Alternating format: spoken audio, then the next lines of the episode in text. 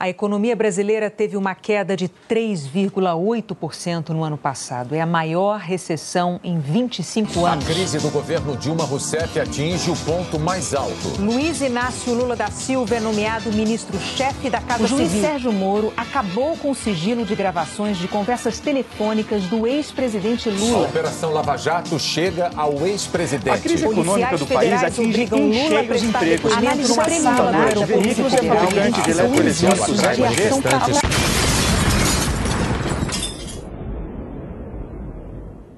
É, meu amigo, a coisa tá feia. Empresas encerrando suas atividades. Os preços subindo a cada dia. Muita gente deixando o Brasil.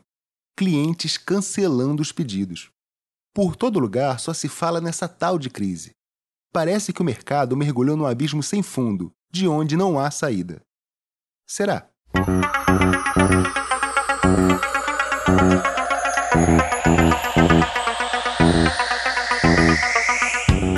Olá, amigo, olá, amiga, olá você que é amante da fotografia. Eu sou o Alex Mansur e você está no Fotometrando, o seu podcast fotográfico. É, meu camarada, no episódio de hoje a gente vai bater um papo sobre aquela que está mais falada que Game of Thrones, daquela que dá mais medo que The Walking Dead, ela que é mais estranha que Lost. É, meu caro, hoje nós vamos falar sobre essa tal de crise. Então puxa uma cadeira e senta aí, que o programa de hoje já vai começar. Vamos lá?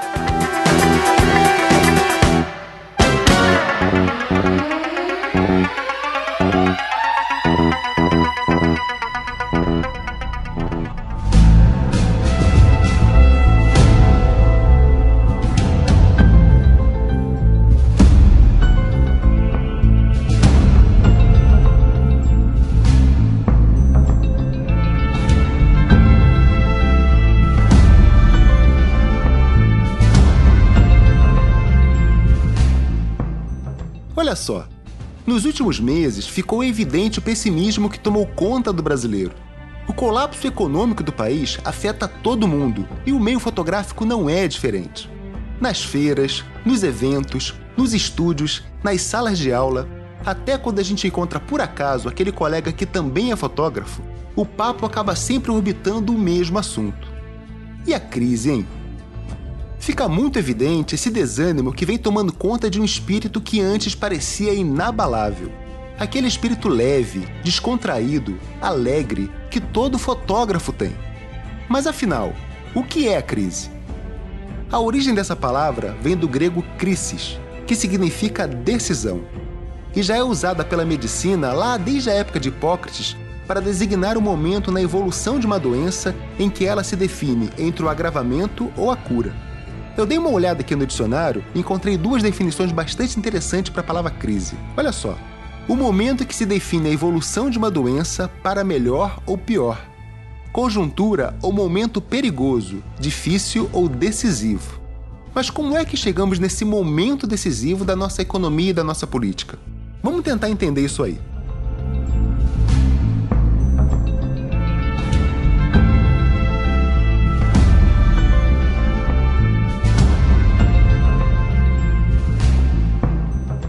Recentemente, o Brasil perdeu um dos seus mais fortes trunfos econômicos: o investimento de capital estrangeiro dentro do país. Eu não sei quanto a você, mas eu particularmente não me surpreendi lá quando a agência Fitch rebaixou a nota de grau de investimento do Brasil. E eu não me surpreendi, cara, porque não é de agora que eu percebo esse retrocesso econômico do país. Qualquer um que lide com o mercado sabe que lá desde 2014 que a economia já vem se mostrando mal das pernas. E eu não vou aqui tentar responsabilizar o partido A ou B.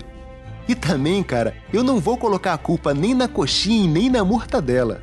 A bem da verdade, as duas são uma porcaria, viu? Se você abusar tanto de uma quanto de outra, cara, tu vai acabar com um sério problema de saúde. Eu sei que você é bastante inteligente, cara, você sabe disso. Meu objetivo aqui não é falar de política, cara, longe disso. Mas para a gente entender o que fazer para superar essa fase, é importante saber como é que nós chegamos nela. Vamos lá.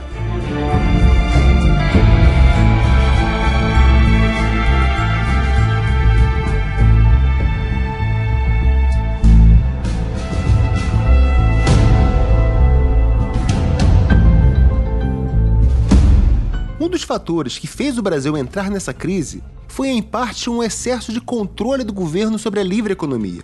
E a economia, cara, ela é um organismo, ela é viva, ela segue as suas próprias regras. Qualquer tentativa de realizar interferência pesada nessas regras acaba sendo antinatural. A interferência pesada do governo no livre mercado, no fim, sempre acaba se revelando algo artificial e corre sério risco de ser rejeitado por esse organismo, levando ele a uma espécie de estado febril, e a crise está instalada. E olha só que interessante, meu amigo. Muita gente vê os principais países desenvolvidos do mundo como o lugar onde eles almejam morar. Alguns países, como os Estados Unidos, Canadá, Inglaterra, Austrália e alguns outros, são o exemplo de uma sociedade que deu certo. Mas se você for ver o que esses países têm em comum, é justamente uma sociedade mais livre. E eu digo livre no sentido de menor interferência do governo nos assuntos do comércio. E onde há livre mercado, a sociedade prospera. E onde existe a livre iniciativa, existe liberdade para você criar o seu próprio negócio, para você ganhar mais. Se você é um empregado, você tem liberdade para trocar de emprego em busca de um salário melhor, de novas oportunidades. Justamente porque você tem mais oferta de emprego, mais empresa abrindo, mais investidores estrangeiros injetando dinheiro, investindo, promovendo o crescimento. As empresas nacionais crescem mais sólidas e com mais saúde. A disponibilidade de crédito é maior, há um aumento do consumo, um aumento da qualidade de vida. A iniciativa do indivíduo, aliada aos seus sonhos e ambições, a vontade de criar algo, de realizar seus sonhos, é isso que move a economia e enriquece uma população. Para para pensar, olha só. Quem você acha que gera dinheiro no país? Você acha que é o governo? Não, não, veja bem. Eu não estou me referindo aqui a quem fabrica o dinheiro, claro. Ele é feito pela Casa da Moeda. Mas quem agrega valor a esse dinheiro? Quem é que faz girar o capital financeiro de uma nação? Quem é que gera emprego? Quem é que gera renda? É a livre iniciativa, meu amigo. É o comércio. O que gera riqueza no país é a economia aberta, com as pessoas empreendendo, gerando riqueza. Isso sim é o que desenvolve um país. Isso elevou a qualidade de vida nos países mais desenvolvidos. O governo, cara, ele não gera riqueza. Pode acreditar quando eu digo que o governo é um péssimo gerador de emprego. Pois é, cara. Quanto mais gente trabalha para o governo, mais ele vai precisar do seu dinheiro, do meu dinheiro, para pagar o salário desse pessoal. Isso é tão claro que me espanta quando alguém diz que quer ver um Brasil mais rico enquanto seu sonho é passar em um concurso público. Isso é uma contradição em si. Quem me conhece sabe que eu saí de um emprego onde eu tinha uma certa estabilidade. Eu coloco estabilidade entre aspas aqui. Eu trabalhava em um dos braços do Ministério da Saúde. Todo mês meu salário estava lá. Eu saí dessa zona de conforto justamente para empreender. Muita gente me chamou de louco quando eu fiz isso, mas eu fiz isso porque eu tenho um objetivo. Se você quer ver um país mais rico, então, meu caro, a solução é empreender. E olha só, cara, não sou eu quem digo isso. Eu participei recentemente de um curso inovador sobre empreendedorismo, criado, cara, pela Organização das Nações Unidas, justamente para os países em desenvolvimento. Mas por que, é que a ONU está preocupada com isso, hein?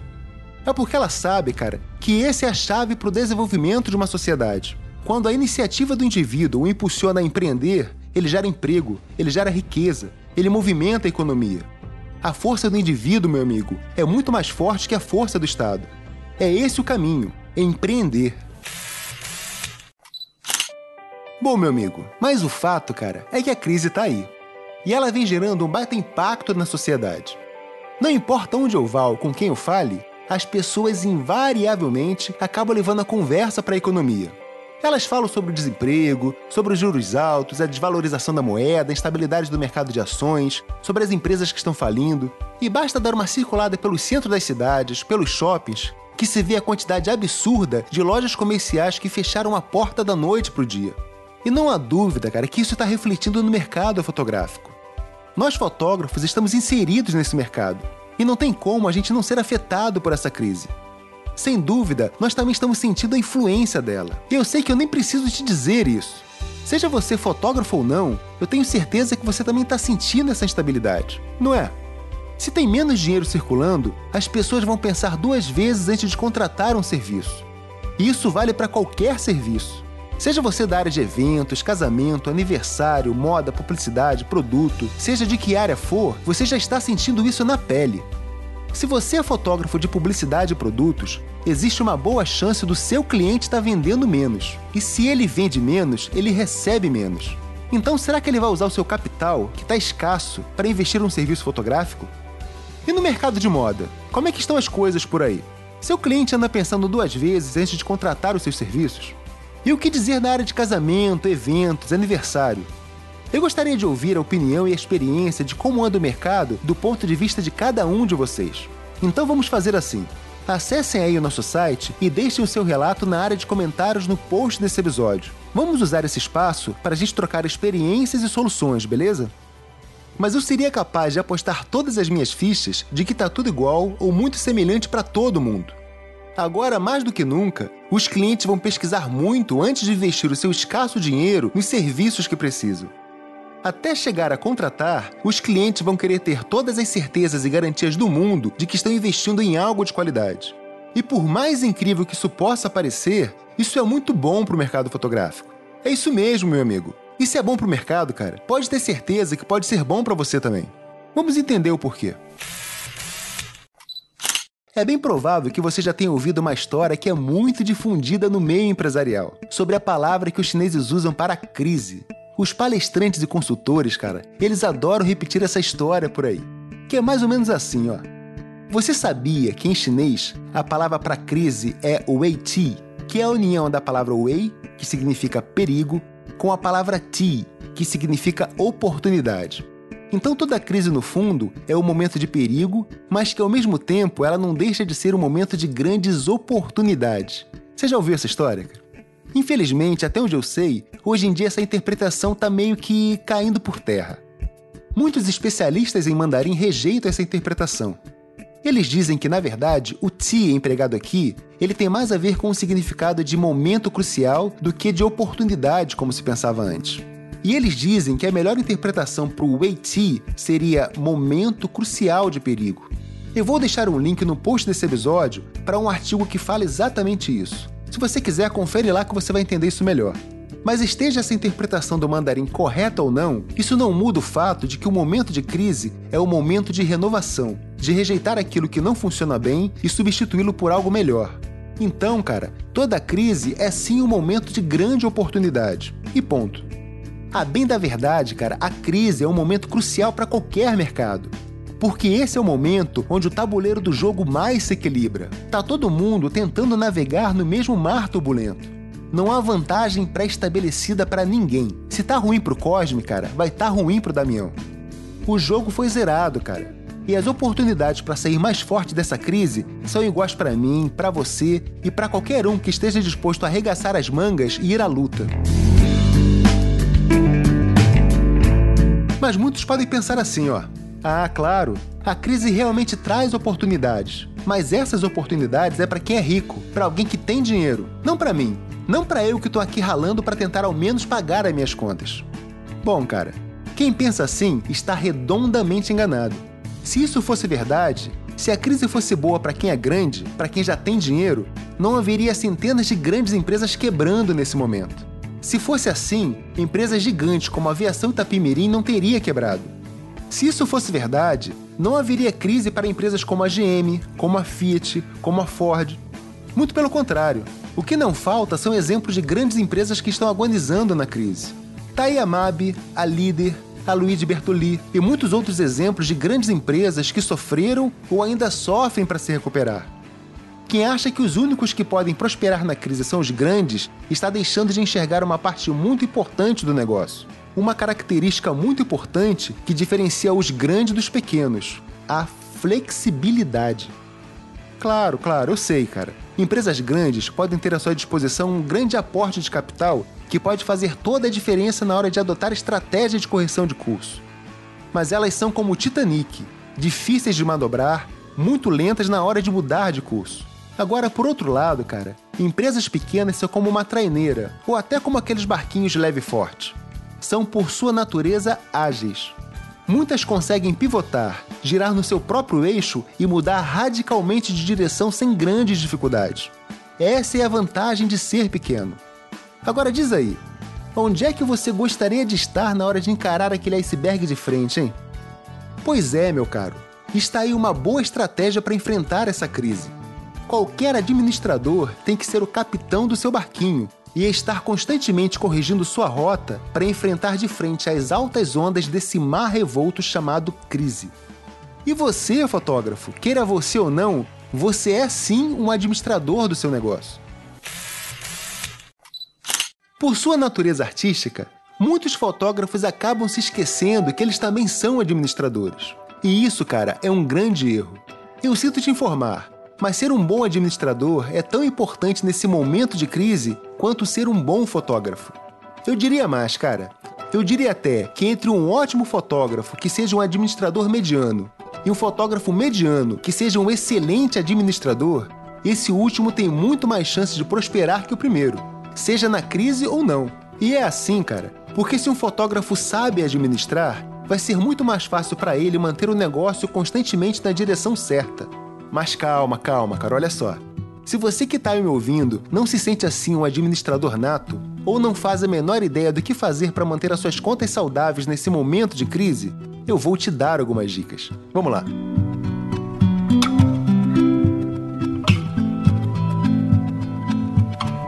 E a primeira dica é: ofereça um produto de qualidade. E quando eu digo qualidade, meu amigo, eu não estou apenas me referindo à beleza da sua foto. Claro, isso é básico, cara, isso é essencial. Mas a qualidade que eu me refiro aqui vai muito além do senso estético. Ela envolve ser cordial, dedicado, estar atento a que o seu cliente realmente precisa, oferecer um produto que encante o seu cliente, que o faça desejar o seu produto. E isso nos leva a uma outra dica essencial. Cobre um valor justo pelo seu produto, um valor que seja coerente com a qualidade do que você está entregando. Mas você vai ter que ter muito cuidado aqui, meu amigo. Você precisa diferenciar muito bem o conceito de preço e o conceito de valor. Muitos fotógrafos erram ao achar que o preço é o determinante na hora do seu cliente fechar o contrato. Não, meu caro, muito longe disso. Ter o preço mais baixo que o seu concorrente não irá garantir que o seu cliente vá preferir você. Se você for por esse caminho, cara, você vai estar tá trilhando uma guerra insana com o seu concorrente. E no final, todo mundo sai perdendo. Sai perdendo você, sai perdendo seu concorrente. Porque ao final, o preço vai estar tão baixo que praticamente você vai estar pagando para o seu cliente contratar você e o próprio cliente sai perdendo. Porque no meio dessa loucura toda, será impossível para qualquer um dos lados entregar um produto que atenda um mínimo de qualidade. Mas olha só, meu amigo, e se ao invés de você entrar nessa briga de preço com seu concorrente, que tal você e ele entrar numa briga de valor agregado ao produto?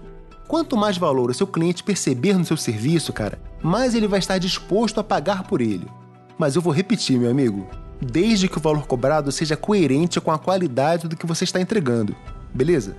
Não adianta, cara, você cobrar super caro por um resultado que não é lá essa Coca-Cola toda. Por outro lado, você não vai estar sendo honesto nem com você, nem com o seu negócio e nem com o seu cliente se você cobrar um valor absurdamente barato por algo que tenha alto valor agregado. Por isso, meu amigo, seja coerente, cara.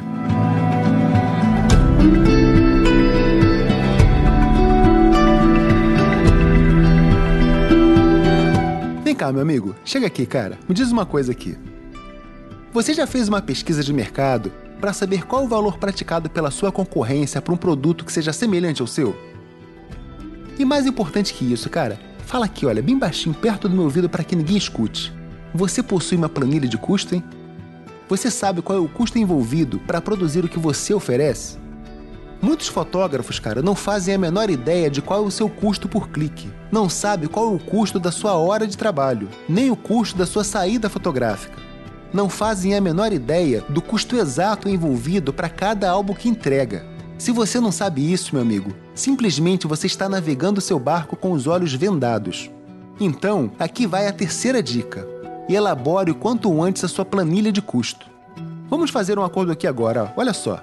Assim que você terminar de ouvir esse episódio, assim que eu me despedir de você, você irá parar o que você estiver fazendo, você vai cancelar o que você tiver que fazer e vai elaborar a sua planilha de custo. Porque isso, meu amigo, é essencial. Deixe de almoçar hoje, meu amigo. Cancele aquele seu jantar romântico. Pode ter certeza que o seu namorado ou a sua namorada vai entender. Afinal, você vai estar fazendo isso para elaborar a sua planilha de custo. Ficar um dia sem almoçar não vai matar você, mas ficar um dia sem ter a menor noção do custo que envolve o produto que você entrega irá matar o seu negócio antes do que você imagina. Ter um preço justo, tanto para você quanto para o seu cliente, começa em ter uma planilha de custo. Então tá. É isso aí, meu amigo. Vamos ver o que a gente já tem até aqui. Você já tem um produto de qualidade que encanta o seu cliente de tal forma que ele já deseja contratar você. você já sabe qual é o custo envolvido para fazer o que você faz. E por isso você já tem uma tabela de preços coerente com a qualidade do produto que você oferece. Mas está faltando uma outra coisa muito importante aqui, você não acha? Diz aí, o que está faltando, hein? Pensa aí, cara. Vamos lá. Tá faltando algo que é tão importante que sem ele simplesmente não haveria negócio. Você já sabe o que, que é? Pois é, meu camarada. Tá faltando você vender, meu amigo. Você precisa vender, cara. Não importa qual tipo de negócio você tenha, não importa qual tipo de serviço você ofereça, você simplesmente precisa vender. Você precisa oferecer o seu produto ao seu cliente. Ele tem que saber que o seu produto existe e que é o seu produto que vai solucionar o problema que ele tem. E aí, meu camarada? Qual é o problema que o seu cliente tanto precisa solucionar, hein? É ter um book que vai retratar o casamento dele da maneira que ele sonha? É ter as fotos que mostram quanto a filha dele vai estar uma princesinha na festa de 15 anos dela? E então, cara, qual é o problema do seu cliente e como você vai fazer para solucionar esse problema de forma magistral, com perfeição, que supera a expectativa dele, hein? Isso é vender, meu amigo. É você conseguir provar para o seu cliente que o seu produto vai ser a solução para o que ele precisa. Ele chegou até o seu estúdio com algo que precisava de uma solução e assim que ele assinar aquele contrato, ele não vai mais precisar se preocupar com isso. Você sabe por quê, meu amigo? Porque agora o problema não é mais dele. Agora o problema é seu. Agora você é o responsável por fazer aquilo acontecer de forma perfeita. Mas tem um detalhe muito importante aí. Você precisa ser capaz de cumprir a sua promessa. Não tem nada que seja pior para sua carreira do que você deixar de ser a solução do seu cliente e passar a ser o maior problema dele você precisa honrar a sua palavra.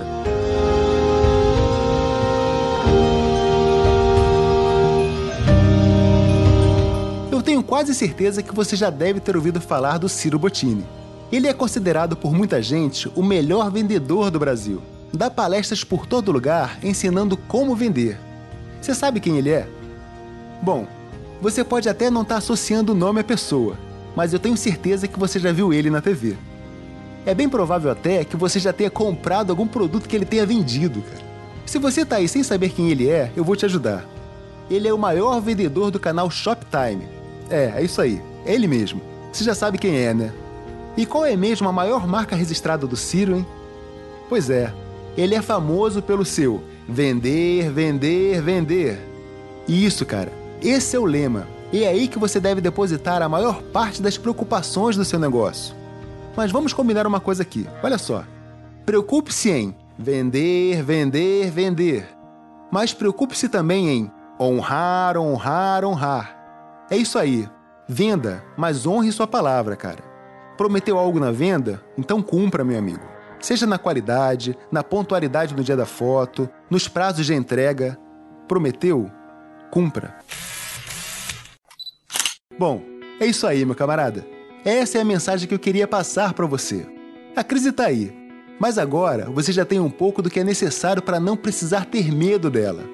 Olhe de frente para essa cara feia que ela tem, encare ela nos olhos e diga: Eu vou vencer você. E pode acreditar em mim, isso é possível, meu amigo. Olha só, eu já disse isso em episódios passados e vou dizer de novo. O mercado tá aí, cara. Não importa o que aconteça, as pessoas vão continuar casando os bebês vão continuar nascendo. Os eventos memoráveis na vida das pessoas vão continuar acontecendo. As empresas, cara, vão continuar precisando de foto dos seus produtos para que elas criem as suas estratégias de venda. Pensa assim, ó. A crise pode até influenciar no seu sucesso, mas ela nunca vai determinar o seu fracasso. Cara, o mercado é gigante. Estamos falando de um Brasil que tem uma população atual que supera os 200 milhões de pessoas com mais de 16 milhões de empresas abertas. É uma demanda gigante, cara. Tem mercado para todo mundo. Desde que você saiba trabalhar. E mesmo na crise, meu amigo, aquele profissional que se torna necessário e desejado, ele sempre será bem posicionado no mercado. Tamo combinado?